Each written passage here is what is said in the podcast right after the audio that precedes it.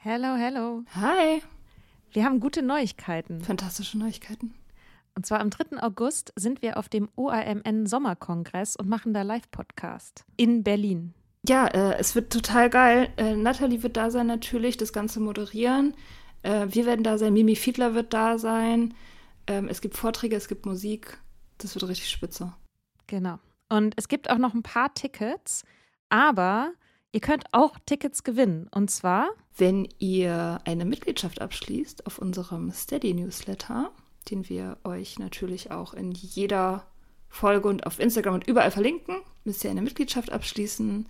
Das ist sowieso eine gute Idee. Da schreiben wir nämlich einmal die Woche sehr, sehr schlaue Dinge. Ihr könnt mit Soda Club up to date bleiben und vor allem könnt ihr dieses Projekt mit am Leben halten. Genau, ihr finanziert damit auch Ingos Arbeit und unsere Arbeit und dafür kriegt ihr tolle Texte von uns und Bonusfolgen. Es sind jetzt auch schon ganz schön viele Inhalte da, weil wir machen das ja schon eine ganze Weile. Das heißt, wenn ihr jetzt eine sportbillige Mitgliedschaft abschließt, dann kriegt ihr ja die ganzen Inhalte quasi der letzten, weiß ich nicht, zwei Jahre oder so, jede Woche, also hunderte Sachen, alle gleichzeitig. Das ist total krass. Mhm. Wenn ihr eine Mitgliedschaft abgeschlossen habt, könnt ihr uns eine E-Mail schreiben, schreiben, warum ihr gerne am Sommerkongress teilnehmen wollt. Und aus all denen losen wir dann die glücklichen GewinnerInnen. Yes. Mach Gut. das jetzt mal. Mach das. Und Mach das. Alle Links findet ihr in den Show Notes. There's never been a faster or easier way to start your weight loss journey than with PlushCare. PlushCare accepts most insurance plans and gives you online access to board-certified physicians who can prescribe FDA-approved weight loss medications like Wigovi and Zepbound for those who qualify. Take charge of your health and speak with a board-certified physician about a weight loss plan that's right for you. Get started today at plushcare.com slash weight loss. That's plushcare.com slash weight loss. plushcare.com slash weight loss.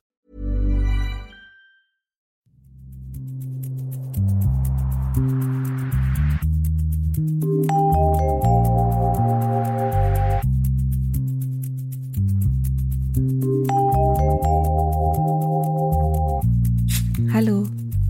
Hi. Wir wollen heute eine Folge machen, die immer wieder angefragt wurde, und zwar unsere Geschichte mit dem Alkohol, beziehungsweise wir fangen an mit Mias Geschichte mit dem Alkohol. Mia, erinnerst du dich noch dran, wann du das erste Mal Alkohol getrunken hast? Nee. Okay, nee, echt Folge nicht. zu Ende. Okay. und auch kein, kein Mal danach. Ähm, nee, ich erinnere mich da überhaupt nicht dran. Ich habe schon oft äh, versucht, mich zu erinnern. Aber dass ich, das ist also keine Chance, ja. Ähm, aber das zeigt einfach, glaube ich, dass es einfach kein prägendes Erlebnis für mich war. Das war einfach nicht relevant. Ich, also ich schätze mal, dass es so ungefähr mit 14 passiert ist. Mhm. Oder 15, mit 14 oder 15 schätze ich. Ähm, aber aber das, das hatte für mich offensichtlich keine Relevanz, deswegen habe ich mir das nicht gemerkt. Und weißt du aber noch, wann, also gab es aber irgendwann einen Moment, wo du so dachtest, ah, das will ich öfter machen? Ja, ähm, es gab so eine Phase, an die ich mich erinnern kann, wo ich das mochte. Und das war, ähm, da war ich, da habe ich noch zu Hause gewohnt bei meiner Mutter, mit meiner Mutter zusammen. Und wir hatten damals manchmal so Dessertalkohol, sowas wie Amaretto oder Baileys oder so, so, so pralinenmäßiges Zeugs. Sowas so wie, ja, wie Dessert halt ist. Und manchmal durfte ich das trinken wie ein Dessert. Also wie so, ähm, was, wie so ein Pralinen irgendwie mit meiner Mutter. Zum Beispiel, wenn wir irgendwie, keine Ahnung, sonntags einen Film angeguckt haben oder so. Und da fand ich das total gut. Das war damals so ein Gefühl von, ah, das ist was Besonderes, was besonders Leckeres, was Luxusmäßiges. Mhm. So. Und ich mochte dieses wärmende, heimelige Gefühl davon total gerne. Was natürlich auch was mit, damit zu tun hat, dass es halt so zuckrig ist und so, ne? Wie, mhm. wie, wie Kuchen oder, oder Pralinen oder Schokolade oder so. Aber ähm, dass auch dieser Alkoholaspekt da drin muss, also muss ich wahrscheinlich geil gefunden haben irgendwie. weil ich mich auch noch daran erinnern kann, dass ich mich darauf gefreut habe, wenn ich das gekriegt habe oder wenn ich wusste, irgendwie es gibt so eine Gelegenheit dazu, das zu trinken, so ein Amaretto zu trinken oder so. Ja, äh, wie alt warst du da ungefähr? Na, so 14, 15. Achso, das war auch sozusagen diese Zeit. Okay. Mhm. Also das Genau. heißt, du hast sozusagen unter elterlicher ähm, Aufsicht zu besonderen Gelegenheiten quasi deine ersten Drinks sozusagen zu dir genommen. Ja, eigentlich schon. Also es gab bestimmt auch mal irgendwelche Experimente im Freundeskreis. Aber das äh, eigentlich, also mein Freundeskreis, wir waren ja so, ähm, ja, wir waren ja so ein bisschen alternative, freaky, hippie Gruftis irgendwie. Also so. Und wir haben halt gekifft. Also kiffen war bei uns cool. Trinken war gar nicht so ein Thema in meinem Freundeskreis. Ähm, und auch wenn wir ausgegangen sind, haben wir eigentlich eher gekifft und dann später halt irgendwie halluzinogene Drogen genommen zum Beispiel. Und trinken, das war nicht so auf dem Radar, in meinem Freundeskreis zumindest nicht. In, in meiner Familie war das aber ganz normal. Also das war halt so ein Erwachsenen-Ding. Also erwachsene Menschen trinken halt Alkohol. Das war mir recht früh klar und deswegen war das auch für mich kein großes, da hat keiner ein großes Gewese drum gemacht. Es war halt so, irgendwann kommt halt das Alter, irgendwie Teenageralter oder so und dann fängt das Kind halt langsam an zu trinken. So. Weil, Normal. genau, normal. Und hast du aber erster Vollrausch? Oder erster, erstes, also bet- betrunken sein? Ich meine, von so einem kleinen Amaretto, so den, ne, der macht es einem, der, der macht einen ein bisschen warm und so vielleicht ein bisschen gelöst, aber ist ja quasi noch wahrscheinlich kein richtiger Rausch. Erinnerst du dich noch, wann du das erste Mal so einen Rausch hattest? Oder ich vielleicht andersrum gefragt, was ist der Rausch? früheste Rausch, an den du dich erinnern kannst? Ich glaube, viel später. Ich fische gerade verzweifelt nach einem Rausch. Naja, wir haben dann irgendwann. Wir haben dann, als ich meinen ersten Freund hatte, als ich 16 war, da haben wir manchmal Zappo getrunken. Kennst du das? Kanntet ihr das damals? Nein. Zappo? Das ist lustig, weil das ähm, meine Freundin im Atelier, mit der ich mein Atelier teile, die hatte auch so eine Phase, als sie in genau dem gleichen Alter war. Das ist so ein Martini, wie Martini Bianco, nur in billig. ähm, und da hatten wir so eine Phase mit 16, 17 ohne Eltern, wo wir dieses Zeug immer getrunken haben auf Eis. Zappo. Zappo auf Eis. Immerhin widerlich. mit Eis. Also. Ja, so. Äh, ähm, ja, und das haben wir dann so auf eigene Faust gemacht. Wir hätten auch Gin Tonics oder sowas getrunken, mit Sicherheit. Also haben wir auch gemacht, aber das war ein finanzielles Ding, weil wenn wir in Clubs waren, dann konnten wir uns halt irgendwie nicht so viel leisten. Wir mussten dann halt irgendwie einen Cocktail pro Abend und das war's. Und den Rest mussten wir halt irgendwie anders machen. Deswegen Zappo. Und da hatte ich, da war ich bestimmt mal betrunken, aber ich kann mich tatsächlich an gar keinen konkreten Rausch in dieser Zeit erinnern. Ich war bestimmt mal betrunken. Ich habe auch mit mit Jungs rumgeknutscht und bin die ganze Nacht weg gewesen und so weiter. Aber so an so einen, an so einen krassen Rausch oder so. Nee, damals war das noch nicht exzessiv. Bei mir fing das tatsächlich genau dann an, exzessiv zu werden, als ich meinen zweiten Typen kennengelernt habe, so, der so viel älter war und in dessen Bar angefangen habe zu arbeiten.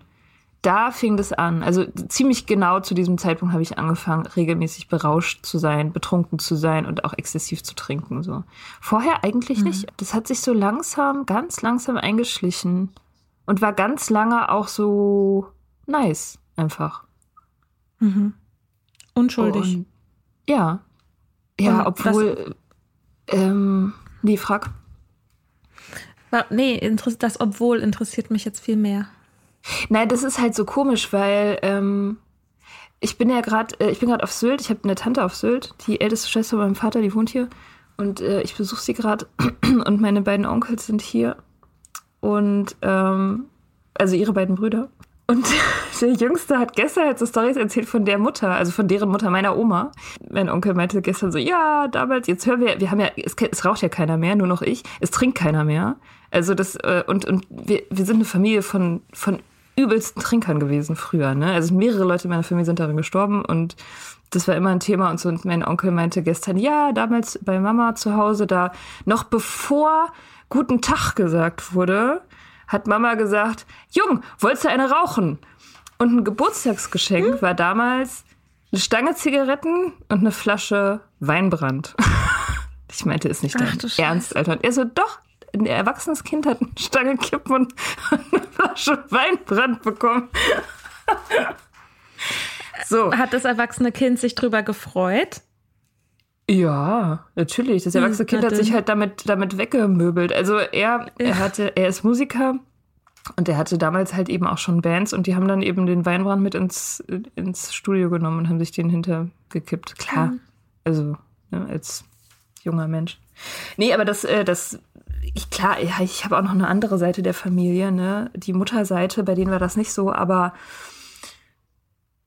trotzdem finde ich es witzig, wie, ähm, wie ich in so einer Familie sozusagen aufgewachsen bin, dann aber trotzdem in meiner Jugend nur so eine ganz langsame Annäherung an den Alkohol gem gemacht habe irgendwie. Also so meine eigene. Ganz komisch eigentlich, so dass auch das Kiffen noch dazwischen geschaltet war, dass mich das erstmal viel mehr interessiert hat als das Trinken. Das ist eigentlich irgendwie komisch. Hat deine Mutter denn viel getrunken? Nee, eigentlich nicht. Also die hat schon auch immer getrunken, aber nicht viel, nie auffällig. Nee, also die ist eher so Normaltrinkerin immer mhm. gewesen. Damals, die hatte echt viel zu tun, die musste viel arbeiten und konnte auch gar nicht, die konnte gar nicht so sich das so leisten. Ähm, und die, ich das weiß nicht. Verhindert also Menschen nicht unbedingt. Ja, ja also. das stimmt. Das stimmt. äh, aber sie, ich meine, gut, sie hat ja auch meinen Vater deswegen verlassen, äh, wegen seinem Trinken. Und wahrscheinlich ist sie deswegen auch sensibilisiert gewesen. Ähm, mhm. Also vermute ich, obwohl sie sie nicht aufgehört hat. Also wenn, wenn es einen extremen Eindruck gemacht hätte auf die Art, dann hätte sie wahrscheinlich auch ganz aufgehört, hat sie aber nicht. Aber sie hat, sie hat meinen Vater verlassen, obwohl sie das nicht wollte. Also sie, sie hat sehr unter dieser Trennung gelitten. Mhm. Und, und hat es aber, hat es aber trotzdem, also weil sie mich dem nicht aussetzen wollte letztendlich. Mhm. Aber gab es denn irgendwie Gespräche über Alkohol, in, auch vielleicht in Bezug auf deinen Vater oder auch in Bezug auf diese, quasi diese Dessert-Leckerbissen? Nee. Nee, gab's nicht. Also gab's wirklich gar nicht. Mit mir in meiner Kindheit, in meiner Jugend, gab's überhaupt gar keine mhm. Thematik. Also wirklich, in einem Nachhinein betrachtet auch verstehe ich gar nicht, warum da nie irgendwas erzählt wurde. Wahrscheinlich wegen Schutz, also um mich zu schützen oder so. Mhm. Oder die betreffenden Personen, ich weiß es nicht. Ich habe auch mit dem Onkel, mit dem Jüngeren darüber geredet gestern. Der war, als seine Mutter das erste Mal in der Entzugsklinik war, also meine Oma, da war der ganz jung, da war ja erst irgendwie 12, 13 so. Und die hat dann ja ähm, zehn Jahre nicht getrunken, als sie da wiederkam. Mhm. Und dann, nach zehn Jahren, hat sie wieder angefangen. Und er meinte, die einzige Person, die da irgendwas gesagt hat, war er. Und er hat irgendwie, er hat gesagt so, ey, sag mal, das, das geht nicht, du kannst nicht wieder anfangen zu trinken, was ist hier los und so. Und keine Ahnung, hat auch mit seinem Vater darüber geredet oder versucht darüber zu reden, aber das wurde totgeschwiegen und alle haben gesagt so, jetzt versteh das mal, irgendwie, die macht ihr eigenes Ding, die braucht das oder sie trifft ihre eigene Entscheidung. Und das wurde halt so abgebügelt, sozusagen. Er meinte, er hat sich sehr alleine gefühlt und hätte das gerne besprochen, aber mhm. es wurde ignoriert oder verdrängt oder unter den Teppich gekehrt so. Und weiß nicht, also dass mein Vater, also diese, diese volle Tragweite des Alkoholismus von meinem Vater habe ich erst verstanden, als ich schon erwachsen war. Und da auch nur, mhm. also auch spät, irgendwie so mit, keine Ahnung, Anfang, Mitte 20. Und als du das verstanden hast, wie hat das denn korreliert mit deinem eigenen Konsum? Das habe ich erstmal nicht so richtig ins Zusammenhang gebracht. Das hat dann noch mal ein paar Jahre gedauert. Bloß weil es dieselbe Substanz ist? Ja. Mein Onkel, der, also der nächstältere Bruder von meinem Vater, der hat sich irgendwann auch in eine Klinik einweisen lassen, selber. Mhm. Da war ich 24 und er hat mich angerufen, glaube spontan angerufen. Da war ich gerade in der Uni, in einem Seminar und er meinte so, du musst mich, du musst äh, mit mir kommen zu dieser Klinik und mit mir die Anmeldung machen, weil sonst ziehe ich das nicht durch. Und das habe ich gemacht. Ich bin dann von der Uni irgendwie da hingefahren und habe ihn da hingebracht und so. Und ich habe das, ich habe das fraglos gemacht. Ich dachte, gut, er wird schon wissen, was er macht. Aber ich habe nicht reflektiert, was da genau passiert. warum er das macht. Mhm. Habe ich nicht. Also ich dachte, ja, irgendwas, Depressionen kommt nicht, kommt gerade nicht zurecht, ist irgendwie alles schwierig und so. Aber dass das irgendwie außer, außer Kontrolle geratene Abhängigkeit ist, das war kein, das war einfach kein fertig formulierter Satz in meinem Hirn. Das habe ich, das, mhm. ich habe diesen Gedanken nicht zu Ende gedacht. Und das hat er aber auch. Nicht, weil ich nicht gekonnt hätte. Er hat es aber auch nicht gesagt. Nee. Oder, also, weil wusstest du den nicht. Grund? Also, wusstest du es und wusstest du es gleichzeitig nicht? Oder, also, ich meine, wenn jemand das überhaupt ja. nicht sagt, weshalb er oder sie in die Klinik geht, wie sollst du es denn dann denken? Ja, irgendwie ist es, es war schwammig. Ich wusste, dass der Alkohol was damit zu tun hat, aber ich dachte, das ist eher ein Symptom. Also ich dachte so, mhm. das, äh, das, das regelt sich mit, mit den anderen Sachen, mit der wichtigen Sache, mit der einen wichtigen Sache, die man lösen muss, also das Leben letztendlich, bevor man mhm. da, bevor dann alles andere von selber mit dahin schmilzt. Zum Beispiel dieses ganze ja. Trinkproblem und die Depressionen und so weiter. Wenn man das erst im Griff hat, kennt man ja von sich selber, diesen Gedankengang. Klar. Wenn man das alles erstmal irgendwie geregelt hat, so mit, äh, die werden einen schon, die werden einem schon den Kopf waschen in der Klinik und so und dann, dann ist alles gut und dann mhm. ist alles andere auch gut. So ungefähr, glaube ich, habe ich das wahrgenommen. Also das heißt sozusagen, du hast schon, ich sag mal so, du hattest immer schon wieder M Möglichkeiten, ich sag das jetzt mal ganz platt, so die böse Seite des Alkohols anhand von anderen zu sehen. Weißt du noch, wann das, also auch wenn du sie nicht gesehen hast in dem Sinne, aber es gab sozusagen da schon, ich sag mal, Hinweise darauf, dass es nicht alles immer nur cool ist? Oder dass es was ist, was Leute benutzen in schwierigen Lebenslagen oder so und was selbst auch wieder schwierig werden kann. Ähm, und weißt du aber noch für dich Momente, in denen du sozusagen diese dunkle Seite äh, für dich selber festgestellt hast, dass du irgendwie, dass du morgens aufgewacht bist zum Beispiel so und denkst so, okay, ohne Alkohol wäre das vielleicht nicht passiert oder ja, klar. Also ich meine, in meinen ganzen, also wie gesagt, in dieser ganzen Barphase, als ich angefangen habe, ich habe ja mhm. angefangen, in Bars zu arbeiten, da war ich so 20.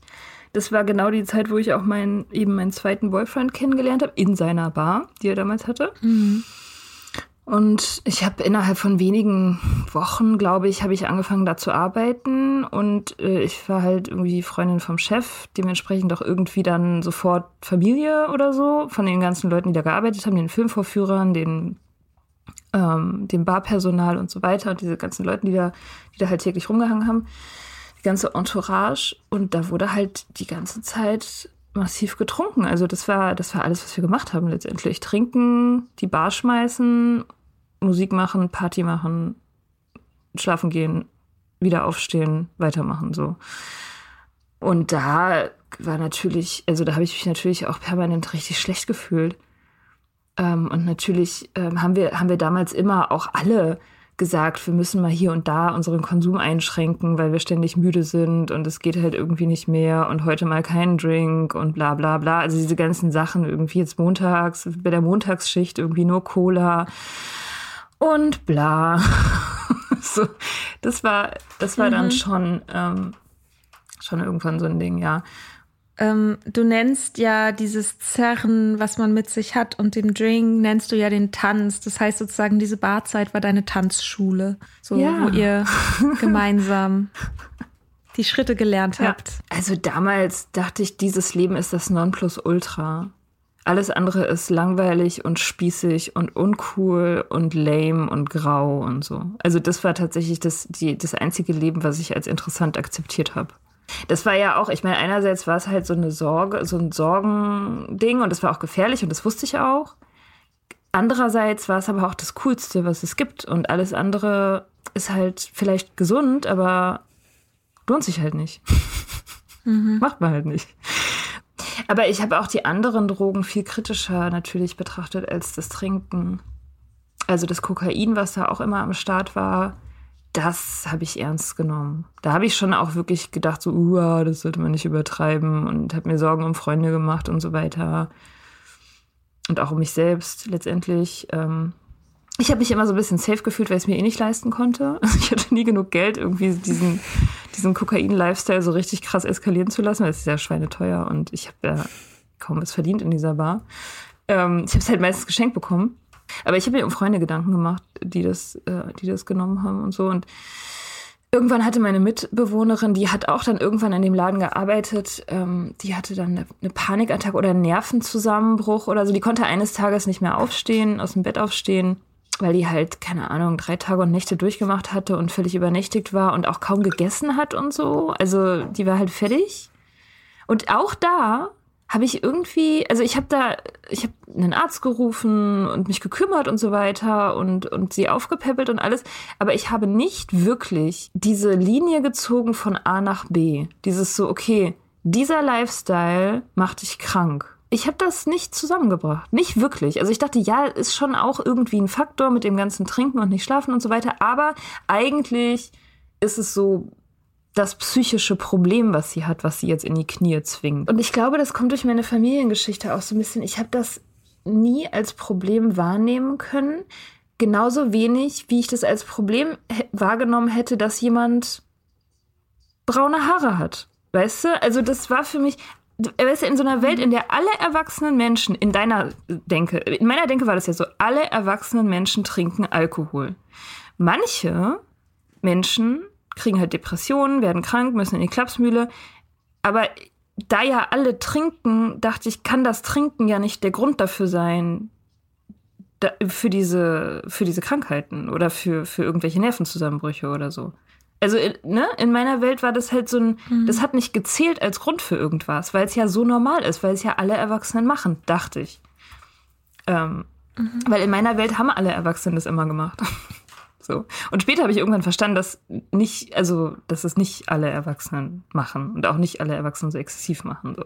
Aber das hat, das ist eine Erkenntnis, die hat bei mir tatsächlich bis ins Erwachsenenalter gedauert. Abgefahrenerweise. Mhm. Kam, kam die erst mit der Nüchternheit so. oder kam die schon eher? Die Erkenntnis, dass das nicht alle so machen. Ja, doch, also so richtig eigentlich wirklich erst mit der Nüchternheit diese ganze, dieses Verständnis darüber, ähm, wie, also wie sehr das Ursache ist und wie wenig Symptom, das kam erst in der Nüchternheit. Mhm. Ähm, okay, das heißt also, du hast den Alkohol, in dem du geschwommen bist und deine Welt nicht gesehen. Ja, wie diese Fische, ne? Kennst du das ja. mit den Fischen? Wie war diese Geschichte? Äh, irgendwie zwei Fische, zwei junge Fische schwimmen im Wasser und es kommt ihm ein alter Fisch entgegen, der fragt, na Jungs, wie ist das Wasser? Und im, äh, im Wegschwimmen sagt der eine Fisch zum anderen Fisch, hä, was ist denn Wasser? So war das. Ja. Genau so. Also es war einfach überall und deswegen unsichtbar. Also wahrscheinlich habe ich tatsächlich dadurch, dass meine Mutter mich beschützt hat vor den wirklichen Konsequenzen des Trinkens, und ich sie nicht so gesehen habe, habe ich keine Abwehrreaktion dagegen gebildet als, als junger Mensch und musste deswegen eben selber durch diesen ganzen Prozess durchgehen. Weil mein, eben der, der, mein Onkel, der, der Jüngste, der hat es bei seiner Mutter total mitbekommen und auch sehr darunter gelitten. Und seine Reaktion war, dass er, ähm, also dass er Alkohol trinken total widerlich fand und das ganz lange auch nicht gemacht hat. Ja, aber ich glaube, das ist auch sowas, da gibt es kein, also kein, kein klares, wenn man das macht, dann passiert das, weil ich meine, es gibt doch so viele Kinder von Eltern, die Alkoholproblem haben und die das, die auch darunter leiden und die in so einer Co-Abhängigkeit auch aufwachsen und dann aber genau dasselbe Muster weitertragen. Also das mhm. ist ja, wenn man lernt, dass das der Weg ist, mit etwas umzugehen, dann greift man ja auf das zurück, was man lernt. Also vielleicht ist aber auch bei deinem Onkel, wenn der zwölf war, als sie in die Klinik ist und die zehn Jahre nicht getrunken hat, dann war ja quasi schon eine prägende Phase, in der sie nüchtern war. Und dann sozusagen mit Anfang Stimmt, 20 ja. zu sehen, wie sich Eltern ne, oder wie sich eine Person, die man liebt, so langsam selbst zugrunde richtet, das kann ich schon, also ne, da ver verstehe ich auf jeden also, na gut, ich verstehe das alles so, ne? Aber ähm, vielleicht ist das so ein bisschen der Grund, dass er das für sich so eingeordnet hat, weil er schon mit einem klaren Blick auf die Welt, klareren Blick auf die Welt irgendwie das sehen konnte. Mm, ja. Okay, das heißt, wie hast du diesen, wie hast du diesen ersten Typen mit der Bar, wie hast du den eigentlich kennengelernt? In seiner Bar, ja. Also wir, ich war mit Joe damals oft in dieser Bar. Ah, mhm. ich habe ja mit Joe, äh, Joe aus Folge Nummer, hm, ich glaube 39 oder so. ähm, mit ihr habe ich ja Abi gemacht und wir hatten immer sogenannte Lerngruppen. Mhm. Das war unser Alibi für äh, wir treffen uns und haben Spaß. immer so ein bisschen für Deutsch-Leistungskurs irgendwas gemacht und dann äh, und dann waren wir danach Rotwein trinken oder Weißwein trinken. Und ähm, wir waren damals ähm, in, diesem, in dieser Bar und in diesem, er hatte eine Bar und ein Kino im Tacheles. Das war damals ein berühmtes Kunsthaus. Und da haben wir uns immer getroffen zum Trinken und da habe ich ihn kennengelernt. Ähm, und mhm. bin tatsächlich extrem schnell mit ihm zusammengekommen. Also wie das ja oft auch so ist, wenn, wenn so wichtige Beziehungen passieren. Wir sind so kollidiert und sind dann im Prinzip in der gleichen Woche noch zusammengezogen und ich habe angefangen in seinem Laden zu arbeiten und das ganze Programm so. Der hatte auch viel Zeit und äh, total Bock auf so ein junges Ding, was auch viel Zeit hat so und in seinem Laden arbeitet. Und der war halt auch, also der war richtig, richtig hart, hart drauf. Ja, das, das war so mein, meine, meine Tür zur Unterwelt, dieser Typ. Ähm, der hat sie aufgemacht. Also da, da gab es dann eben alles, wildes Leben, viele Drinks, Freiheit, Musik, Rock'n'Roll, Kokain, aufregende Abenteuer. Wie alt war ich da? 20. Ja. Ich war Krass, 20. Ja. Ich, hab, ja, ich war noch in der Abi-Phase. Ich habe ja ein Jahr, ein Jahr, ein Schuljahr wiederholt, deswegen war ich schon 20, als ich Abi gemacht habe. Ähm, und das, das war so die letzte, das war so mein letztes Schuljahr im Prinzip, was dann auch, was ich dann auch irgendwie ähm, nicht mehr so richtig mitbekommen habe, weil ich da schon abgetaucht bin. Also schon während ich noch Abi gemacht habe, bin ich schon abgetaucht in diese Welt. Mhm. Und dann bist du, hast du angefangen zu studieren und wie hast du mit dem Lifestyle irgendwas auf die Reihe gekriegt? Na, ich habe nicht, also ich habe nicht wirklich was auf die Reihe gekriegt. ich habe ja, also ich habe, ähm, erstmal habe ich nicht studiert. Erstmal habe ich äh, mich orientieren wollen. Zumindest habe ich das so meinen Eltern erklärt. Ich, ich habe bestimmt ein Jahr erstmal Bararbeit gemacht, bin ein bisschen in Urlaub gefahren und habe ansonsten einfach irgendwie in Berlin meine mein Leben sozusagen organisiert. Ich war ja jetzt auch noch nicht so super lange von zu Hause weg. Habe in WGs gewohnt und so. Ich, ich wollte auch gar nicht studieren. Ich wollte auf den Putz hauen. Ich wollte dieses Barleben weiterführen. Einen anderen Plan hatte ich eigentlich erstmal nicht. Also irgendwie dachte ich schon, ich würde gern was Kreatives machen und so, aber ich war ein bisschen planlos und und das war sowieso egal, weil eben dieser Barjob, das hat mich völlig, das hat mir völlig gereicht. Auch diese Beziehung hat mir völlig gereicht. Das war auch ein Fulltime-Job. Also das war alles, dieses ständige Drama, das war auch super anstrengend. Deswegen konnte ich auch so ein Fulltime-Studium eigentlich kaum gebrauchen. Habe ich dann aber irgendwann trotzdem angefangen, weil meine Eltern mir natürlich aufs Dach gestiegen sind und äh, wissen wollten, dass ich jetzt endlich was Solides mache. Deswegen habe ich dann angefangen, an der FU Islamwissenschaften zu studieren. Ach, guck an, das wusste ich gar nicht. Ja, du bist so, du bist so eine Wundertüte, ey. Wundertüte an lustigen Dingen, die man gemacht hat. Ja, weil ich so lange so orientierungslos war, da sammelt man so ja. Zeug. Das macht dich zu einer interessanten Gesprächspartnerin. Ja, ja, zumindest. Manchmal irgendwas aus dem, Zau aus dem Hut zauberst, ja. Ja, Islamwissenschaften. Da, also ja, zwei Semester habe ich das gemacht, habe hauptsächlich Arabisch gelernt, weil das den Hauptteil des Studiums gerade in der frühen Phase ausmacht, weil es so schwer ist. Und da, da habe ich schon mit meiner Mitbewohnerin zusammen gewohnt und besten Freundin.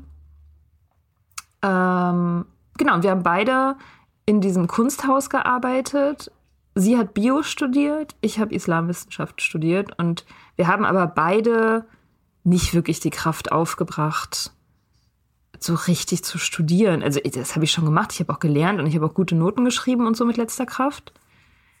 Aber das war nicht, das war nicht das Zentrum meines Lebens, es war auch nicht der Zentrum, das Zentrum meiner Interessen oder so.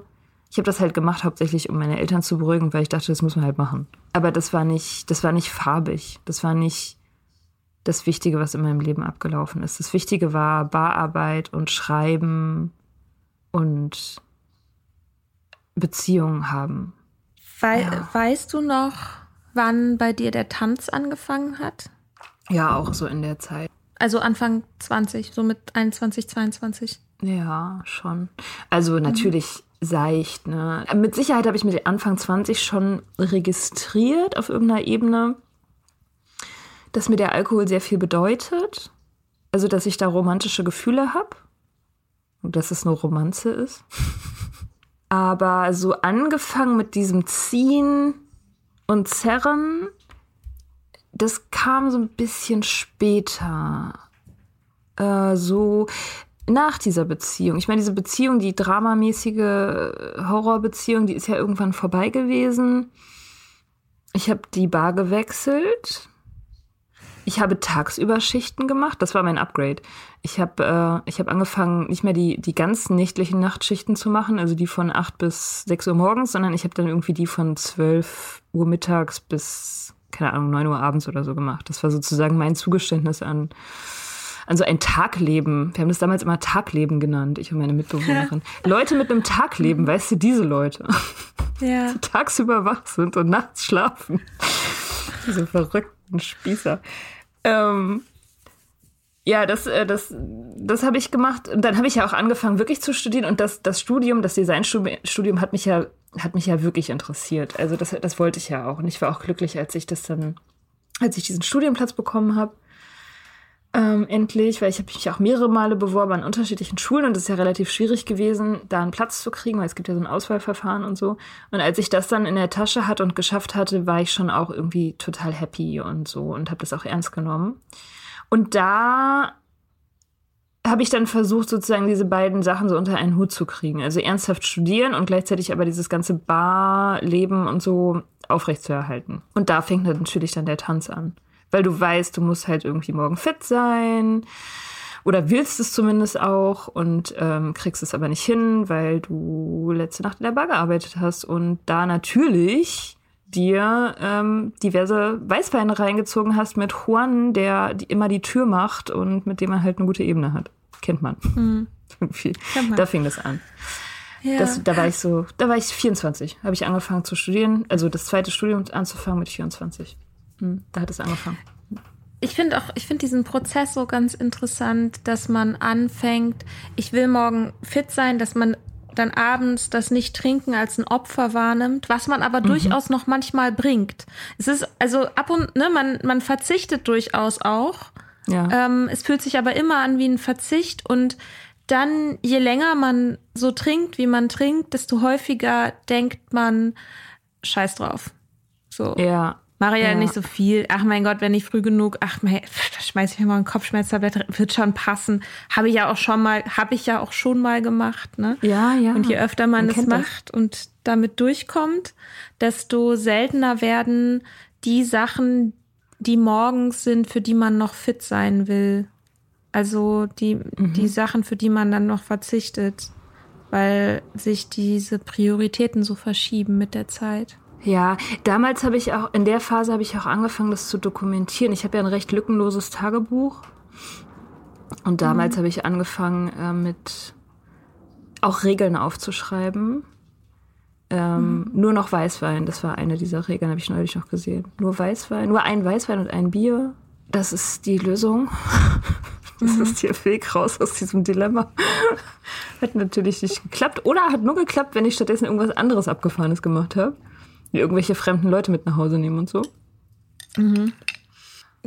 Gab es da schon dann aber auch Momente, die so Peinlichkeit, also Peinlichkeitsmomente? Ja, oder voll. Also, ja. Ja, das ja, war die Zeit, wo das anfing, oder? Ja, ja, das war ungefähr die Zeit, wo es anfing. Ich, ich weiß noch, ich hatte einmal einen Crush. Ich war verknallt in, in einen Kollegen von mir, der auch in der Bar gearbeitet hat, in dieser Cocktailbar wo ich die Tagesschichten hatte, der war total jung und irgendwie ambitioniert. Der hat neben, nebenbei während dieser Bar, während dieses Barjobs hat er irgendwie ein Startup aufgezogen oder so. Und mit dem habe ich so ein bisschen was angefangen. Wir hatten so einen kleinen Fling und haben immer irgendwie im, hinten im Getränkelager geknutscht und so. Und der hat irgendwann zu mir gesagt, get your shit together weil ich irgendwas, ich weiß nicht mehr, was es war, ich habe mich betrunken und irgendwas zu ihm gesagt oder irgendwie, keine Ahnung, ihm eine Szene gemacht, mich komisch verhalten, keine Ahnung was. Auf jeden Fall hatte der da überhaupt keinen Bock drauf, fand mich betrunken und nervig und hat zu mir gesagt, get your shit together. Und das war so, ein- das war so ein Thema, da dachte ich so, wow, okay, das war richtig schlimm. Das war sehr, sehr schlimm für mich. Ja, Das glaube ich. das war richtig, richtig Oh. übel. Und äh, mir kam das auch damals gar nicht so shitmäßig vor. Ich hatte ja irgendwie mein Shit together. Also ich habe ja zumindest, ich habe studiert, hallo. Genau. Du wolltest es ja auch so. Ja, Es war ja eine genau. Entscheidung. Ja, letztendlich war er der, die Spaßbremse, irgendwie, der es nicht verstanden hat und der sich mal locker machen muss. Aber natürlich, die Gelegenheit für peinliche Momente in so einer Szenerie ist relativ gering. Also man, man kriegt nicht viel Gelegenheit, sich zu blamieren, wenn man in der Bar arbeitet, sage ich mal. ja, ist halt wirklich so. Ich war mit Leuten, hauptsächlich mit Leuten zusammen, die genau den gleichen Lifestyle gefahren haben. Ich kannte sehr wenige Leute, die diesen Lifestyle nicht hatten. Und deswegen war das, also man musste sich schon anstrengen, um jemand über den Weg zu laufen, der einen jetzt von oben herab betrachtet hätte, weil man äh, Party macht oder zu viel trinkt oder einen Blackout hat oder so. Das war alles, ich war halt in so einer Szene, wo das glorifiziert wird, ne, klar. Und romantisiert, wo das alle machen. Und sich alle auch gegenseitig bestärken. Und deine erste Trinkpause? Also ich weiß auf jeden Fall, dass ich manchmal so abendweise in der Bar nicht getrunken habe und dann jedes Mal danach, also wenn ich das geschafft habe, da exzessiv drüber geredet habe, wie toll das ist, wie großartig und wie fantastisch, was für eine gute Idee das war. Ich habe nur Cola getrunken, wie toll. Ich habe mich die ganze Zeit super gefühlt. Ich fühle mich auch jetzt super, was man an Zeit spart, wie super das ist. Oh mein Gott und so. Weiß ich, das war immer ein riesiges Thema, was mich mit Stolz erfüllt hat und so, wo ich immer allen Leuten von erzählt habe. Und meine Mitbewohner. Ja, war ja auch der Fall. Beweis, also war ja Genau. auch der Beweis für deine Kontrolle über die Geschichte. Genau. Na, obwohl, ich habe das eigentlich gar nicht so verkauft. Also eigentlich habe ich eher immer mir gewünscht, ich würde das häufiger schaffen. Also ich habe das nicht als Ausrede benutzt. Ich habe nicht gesagt, so hör, ich habe es einmal geschafft, deswegen kann ich jetzt den Rest der Woche trinken. So war das nicht. Ich habe mir schon gewünscht, das häufiger zu schaffen, aber es gab halt immer total viele Gründe, warum das jetzt halt irgendwie nicht geht und warum wegen dieser speziellen Gäste, die da sind, mit denen muss ich halt einen trinken, weil ich kenne die, bla bla bla oder weiß ich nicht. Oder ich habe halt einfach nicht darüber nachgedacht und es einfach gemacht. so. Aber ich hätte mir schon gewünscht, dass es, dass es mal, dass es mal länger funktioniert oder dass es mal eine Woche funktioniert oder so. Und erste Trinkpause habe ich, glaube ich, tatsächlich gemacht mit meinem Boyfriend, dem Russen. Dem auch das, dem der Club gehört hat. Nee, das war später. Die, der der Die Typ, Bar. der den Club hatte, mit, so. von dem war ich dann getrennt schon. Ähm, von dem habe ich mich so. schon mit, ich glaube, 22 oder 23 habe ich mich von dem getrennt. Dann bin ich in der Cocktailbar eingestiegen, wo ich diese Tagesschichten hatte. Mhm. Und dann habe ich den, den Russen kennengelernt. Und der war auch ein guter Trinker, der war auch ganz gut dabei so. Und der, ja, also ich meine, der hätte das nie so gesagt. Und der würde das auch heute nie zugeben oder irgendwie als Problem adressieren oder so. Aber der hatte in seinem Bauchgefühl, weiß ich mittlerweile oder bin mir jetzt mittlerweile sicher, schon damals auch dieses, dieses Gefühl, das ist nicht cool was wir hier machen. So, also da bin ich, bin ich mittlerweile richtig sicher, dass er das auch auf irgendeiner Ebene wusste. Schon damals. Und der hat irgendwann eine Trinkpause gemacht. Und ich bin total dankbar und begeistert darauf eingestiegen. Das war auch eine Phase, da waren wir ziemlich happy, so verliebt und so. Und er hat irgendwann gesagt, so, ach, lass uns doch einfach mal zwei Wochen nicht trinken. Ich weiß gar nicht warum. Ich weiß auch gar nicht, ob wir das irgendwie besprochen haben, warum. Ich weiß nur noch, dass diese zwei Wochen richtig toll waren. Also das war richtig super, so, sowohl für die Beziehung als auch für mich als Person. Das war einfach total toll. Es war so ein heller Fleck auf so, einem, auf so, auf so einer dunklen Landkarte. Wirklich. Das war crazy. Und dann haben wir natürlich umstandslos wieder angefangen, weil es waren ja zwei Wochen geplant und die waren dann irgendwann vorbei und dann wird wieder angefangen. Ja, warum, warum soll man wa- mit was weitermachen, bloß weil es einen glücklich macht, ne? Ja, Also, es wäre verrückt. Du müsst ja sein ganzes Ja. Leben aufgeben letztendlich. ja. Ja, ja, Ja. klar. Ja, man Ja. will sich nicht, man will sich für die Nüchternheit nicht ändern. Man findet sie irgendwie schön, aber ändern, mm -mm. Ja. ja. Und dann, wie viel später ist, danach ist dein Vater gestorben? Ähm, also, die, warte mal, die Trinkpause, die Beziehung, das war so, da war ich vielleicht so ah, 26, 27. Und mein Vater ist gestorben, kurz nachdem ich mich von diesem Typen auch getrennt hatte. Mit, da war ich 30. Genau. Mhm. Ich habe mich mit 29 von dem Typen getrennt im Sommer und im darauffolgenden Winter dann ist mein Vater gestorben.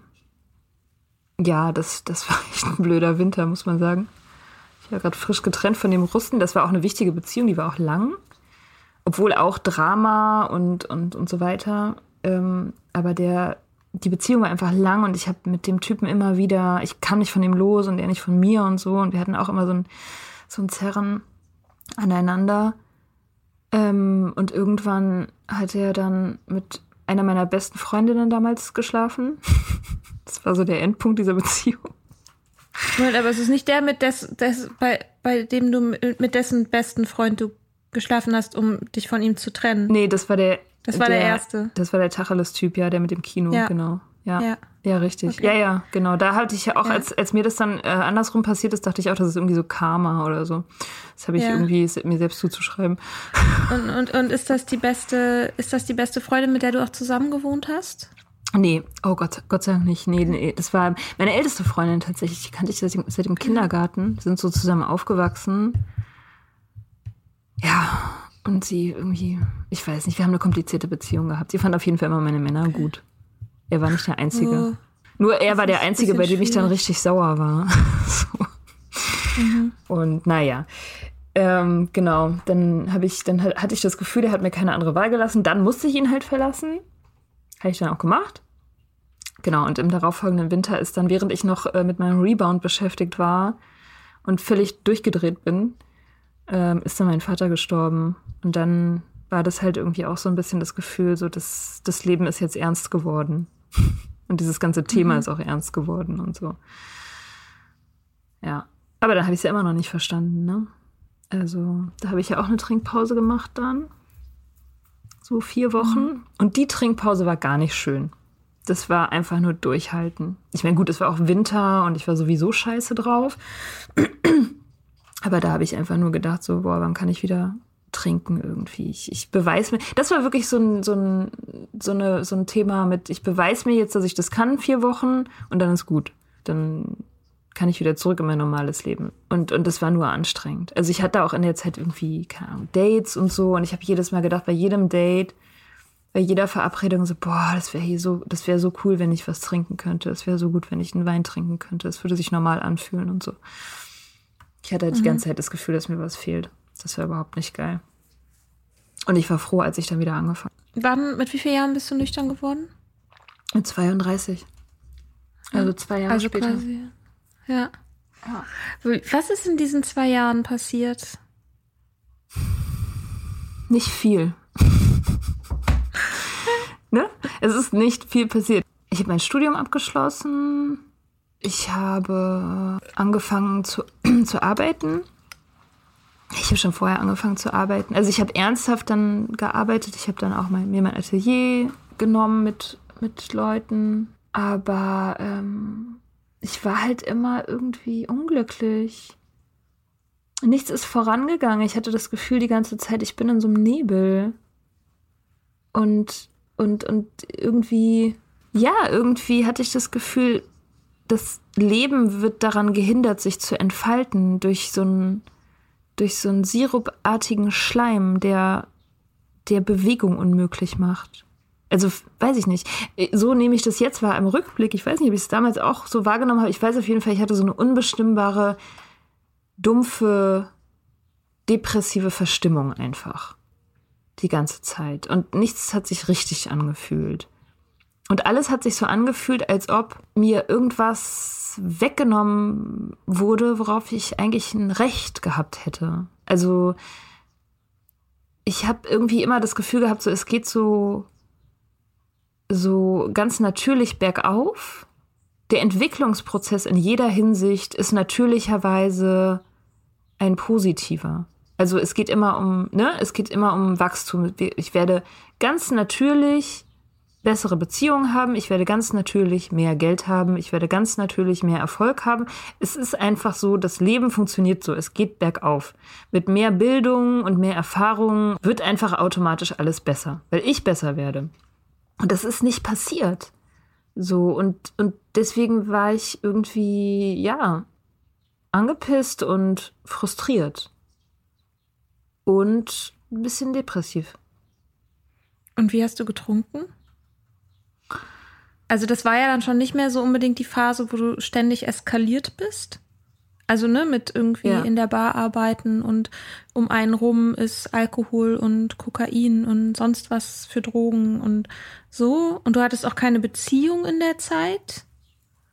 Nichts Relevantes, nee, nichts, was ich gezählt hätte. Tatsächlich, ähm, mhm. genau, ja. Ja, das war auch so ein Punkt, da dachte ich auch, das ist jetzt vorbei.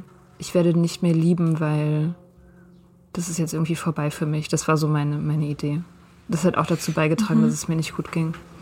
Ja, und wie habe ich getrunken? Ich äh, habe normal getrunken, ne? Also weniger, wie du sagst, weniger exzessiv, weniger sichtbar, weniger dramatisch, aber mehr. Also, oder mehr weiß ich gar nicht, aber doch mindestens genauso viel wie in der Barzeit. Nur halt zu Hause zum Essen oder so. Zurückgezogener? Ja, zurückgezogener, unspektakulärer, weniger so auf die Geste ausgerichtet oder auf die, auf die Inszenierung, sondern mehr so, weil das halt mittlerweile zum Leben dazugehört. Und da hat es mich auch schon sehr genervt, weil ich das Ge Gefühl hatte, diese Zerrerei, also dieser Tanz ist mittlerweile so, da kann ich im Prinzip gar nichts mehr machen. Also ich hatte immer weniger Gestaltungsspielraum. So den Tanz habe ich zwar noch irgendwie getanzt, so mit den Regeln und den, und ich hatte auch immer mal wieder so Abende, wo ich mir das dann selber ähm, vorgenommen habe, nicht zu trinken und es auch geschafft habe. Aber ich hatte immer weniger das Gefühl, dass ich es wirklich unter Kontrolle habe. Also ich habe immer mehr gemerkt, so, okay, ich habe hier eigentlich nichts mehr wirklich zu sagen und ich tue nur vor mir selber so mit diesen Regeln, als, als könnte ich hier noch irgendwas machen. Aber eigentlich ist es voll der Witz. Eigentlich entscheide ich gar nicht mehr. So, und und das hat eben dazu geführt, auch ein Klassiker, dass ich, ähm, dass ich müde war von meinem Bullshit, dass ich mir selber nicht mehr vertraut habe, dass ich selber meine Versprechen immer wieder gebrochen habe und da einfach die, die Integrität so unter mir weggebröckelt ist. Wie so, ja, wie so ein, wie so ein morsches Deck irgendwie. Es war halt irgendwann einfach, ich konnte mich mit mir selber über das Thema gar nicht mehr unterhalten, weil ich sowieso mir selber nur Quatsch erzählt habe. Deswegen habe ich es auch gelassen. Also deswegen habe ich es irgendwann einfach gelassen und ähm, und habe mich halt habe mich halt irgendwie abgefunden so. Das war das Gefühl. Das war echt irgendwie, boah, das waren ein paar beschissene Jahre. Aber nicht so, mhm. also, ne, es war nicht so exzessiv, wie man sich das vorstellt. Ich hätte eigentlich, hätte ich einen Tipp gehabt vorher, wie ich aufhöre zu trinken, dann hätte ich eher gedacht, so, ich crashe so richtig. Ich crashe mein Leben so richtig und alles geht in Flammen auf, so spektakulär und alles ganz schlimm und so. Aber so war das nicht. Das war ganz ruhig und deprimierend, so. Ereignislos. Mhm.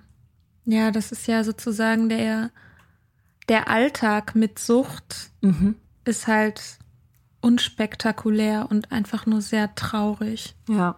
Und das ist ja so ein bisschen ja auch so eine Fehldarstellung in, wie, wie halt Alkoholabhängigkeit da eher in, in Filmen oder wie, oder auch wie darüber berichtet wird oder so. Das ist oft viel dramatischer. Und oft sind finde ich irgendwie Sachen, die vielleicht dramatisch, zumindest bei mir, ich weiß nicht, wie es bei dir ist, dass Sachen, die ich jetzt im Nachhinein vielleicht als dramatisch bewerten würde, nicht die waren, die mich wirklich zum Denken gebracht haben, sondern eher so dieser, mhm. so da, dieser, diese tägliche Unterströmung von Unglück. Ja. Ja. So glaube, sowas ähnlich ja. kann sein, dass ich gerade irgendwas davon von Daniel Schreiber geklaut habe. Ach, Vielleicht auch nur ein Fragment davon. Das, das ja. Na gut. Der Gott. Credit where credit is. Ich glaube, er sagt da irgendwas über Unterströmung. Und ich fand das Wort Unterströmung so schön, ja. weil es so, so was Subtiles und gleichzeitig so was Mächtiges, Mitreißendes oder Mitziehendes. Also es reißt einen ja nicht, sondern es zieht einen ja beständig so. Ne? Ja. Ja, es ist auch so indifferent, ne? Wenn, wenn, wenn das so stilisiert ist, der Alkohol so als Gegner, dann hat man irgendwie so eine Figur vor Augen oder einen Menschen oder ein Monster mhm. oder so, was irgendwie so den gleichen Stellenwert hat wie man selbst. Aber in Wirklichkeit ist es ja etwas, wie die Natur oder so oder was in dein Leben sich so integriert, dass du halt gar keinen, dass du halt, äh, dass es so ein Teil von deinem Leben wird einfach. Und das macht es ja so mächtig. Mhm. Nicht, dass es irgendwas von außen ist, was eindringt und deine Fensterscheiben einschlägt, sondern es ist dann halt das Haus sozusagen, in dem du lebst. Ja, stimmt. Ja, und wie kommt man sozusagen da raus, wenn es das ist, in dem man lebt, ne? Ich weiß nicht, vielleicht ist es auch, vielleicht ist es auch die Antwort. Äh, vielleicht muss man halt erstmal verlieren. Ja, obwohl, nee, das ist eigentlich, das wäre, das würde dem entgegenstehen, was wir eigentlich predigen, nämlich, dass man nicht auf den Crash warten muss. Aber bei mir war das schon so. Ich musste erst das Gefühl haben, dass ich wirklich verloren habe, um dann auch auszusteigen.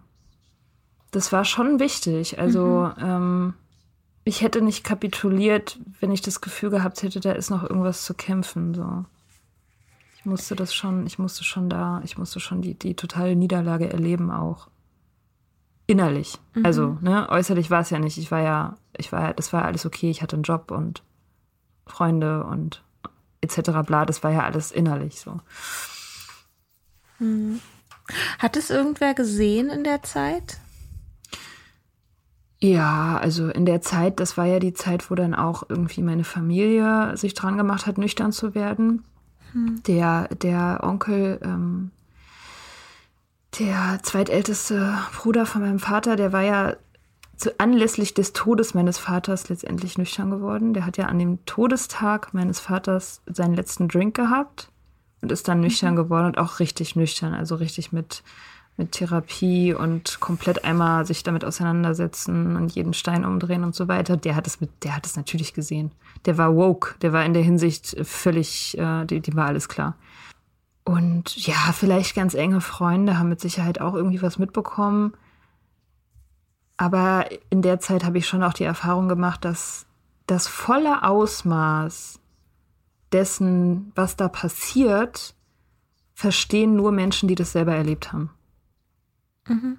Also es gibt Leute, die können das sehen, sich Sorgen machen und alles und alles checken und so, aber, aber so richtig verstehen, was da abgeht, tun nur Leute, die das selber durchhaben. Und das war also in der Hinsicht bestimmt mein Onkel, das war auch die, das Familienmitglied, was in Berlin ähm, gewohnt hat und noch wohnt. Also auch irgendwie räumliche Nähe und so. Aber das ist halt seine Sache, nicht ähm, anderen Leuten reinzureden. Ne? Und wie ja letztendlich auch jeder weiß, der das durch hat, so, das bringt auch nichts. Also es bringt nicht großartig ja was, äh, also klar, du kannst sagen, ich mache mir Sorgen, aber, aber da irgendwie eine Aufklärungsarbeit zu leisten oder die Arbeit jemandem anders abzunehmen, das funktioniert nicht, das wusste er ja auch und deswegen hat er, er hat mich immer wissen lassen, dass er im Bilde ist, aber, ähm, aber er hat jetzt nicht gesagt, so Kind, jetzt reiß ich mal zusammen und komm klar oder so. Ich habe zwei Fragen. Mhm. Und zwar die eine ist, ähm, war das der Onkel, den du in die Suchtklinik gefahren hast? Ja. Und okay, interesting. Und ähm, die zweite, wie hat er dich das wissen lassen? Naja, dass er ähm, im Bilde ist. Na, zum Beispiel weiß ich noch ein, ein Gespräch mit ihm, da habe ich, oh Gott, das war auch eine der letzten ganz schlimmen Affären, die ich hatte. Da war ich mit so einem DJ, so ein koksender DJ, so ein Men also wirklich ein Totalausfall von Mensch.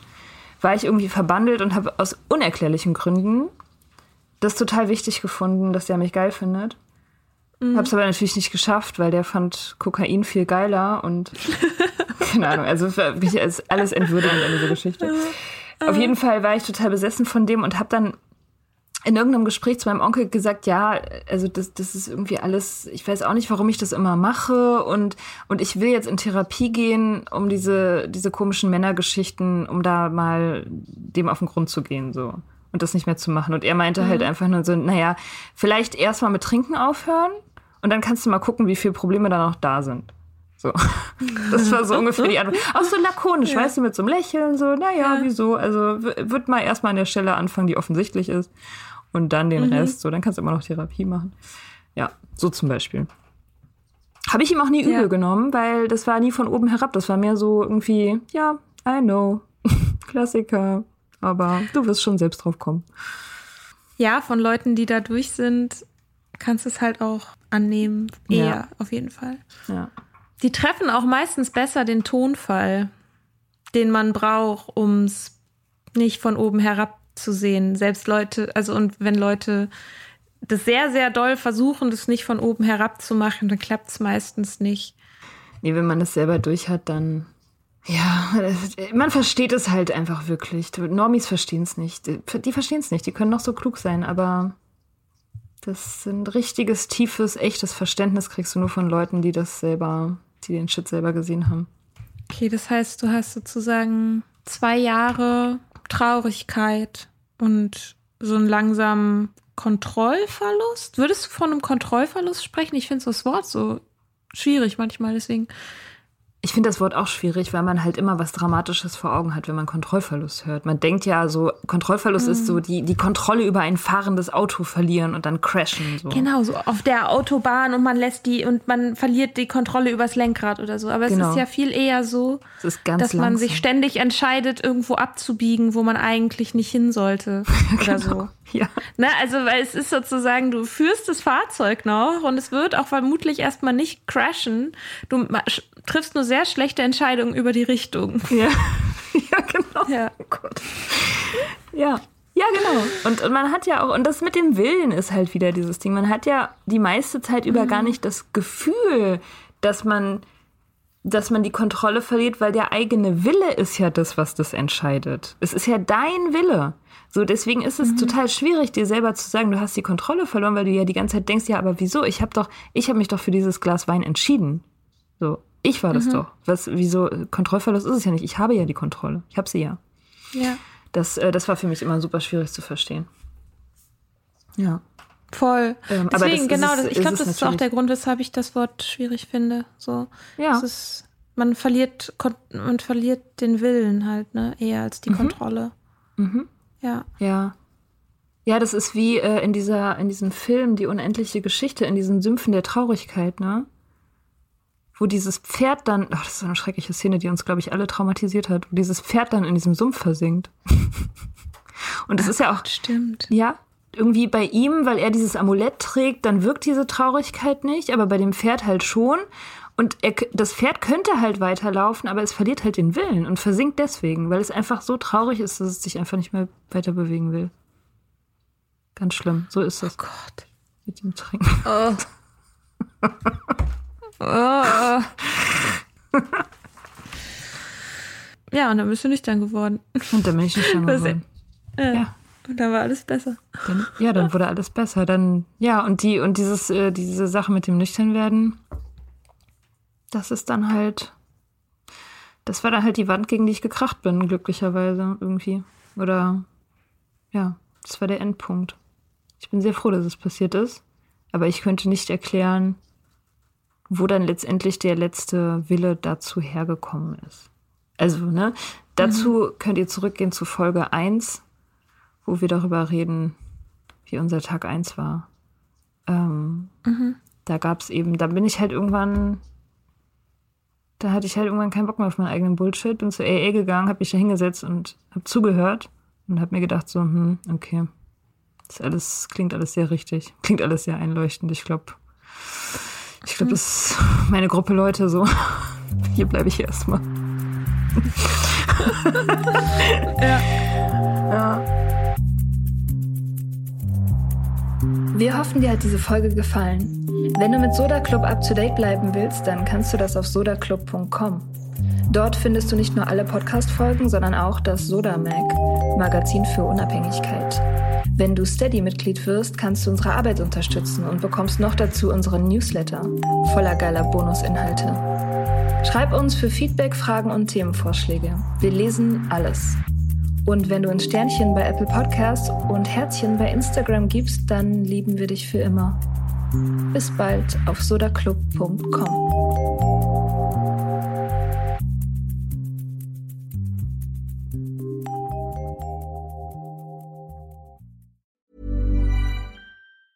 A lot can happen in three years, like a chatbot may be your new best friend. But what won't change? Needing health insurance. United Healthcare Tri Term Medical Plans, underwritten by Golden Rule Insurance Company, offer flexible, budget friendly coverage that lasts nearly three years in some states. Learn more at uh1.com.